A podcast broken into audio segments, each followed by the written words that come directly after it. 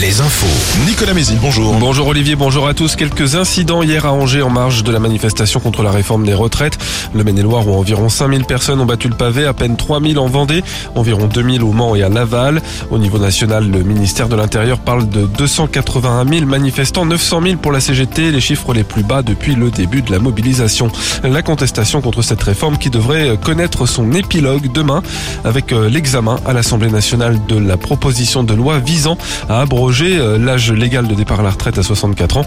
Une mesure qui sera mise en échec puisque la présidente de l'Assemblée annonce ce matin qu'elle déclarera le texte irrecevable. La qualité de l'air sera mauvaise aujourd'hui sur une bonne partie de la région. RPI de la Loire évoque un pic de pollution à l'ozone. Le temps estival empêche une dispersion des polluants. Les personnes vulnérables sont invitées à limiter leur activité physique. Saïd Chaban devant la justice aujourd'hui pour blanchiment d'argent en bande organisée et exercice illégal de la profession d'agent sportif. Une audience qui servira à fixer la date du procès en lui-même.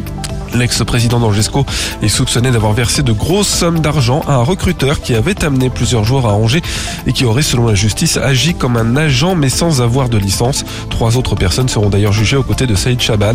Un deuxième procès attend euh, par ailleurs l'ex-patron d'Angesco mercredi prochain, cette fois dans une affaire d'agression sexuelle. On reste dans l'univers du foot avec un retour remarqué en équipe de France féminine. Celui d'Amandine Henry, l'ancienne capitaine des Bleus qui n'avait plus été sélectionnée depuis maintenant deux ans et demi. Elle est appelée par euh, Hervé Pour le stage de préparation au mondial de cet été.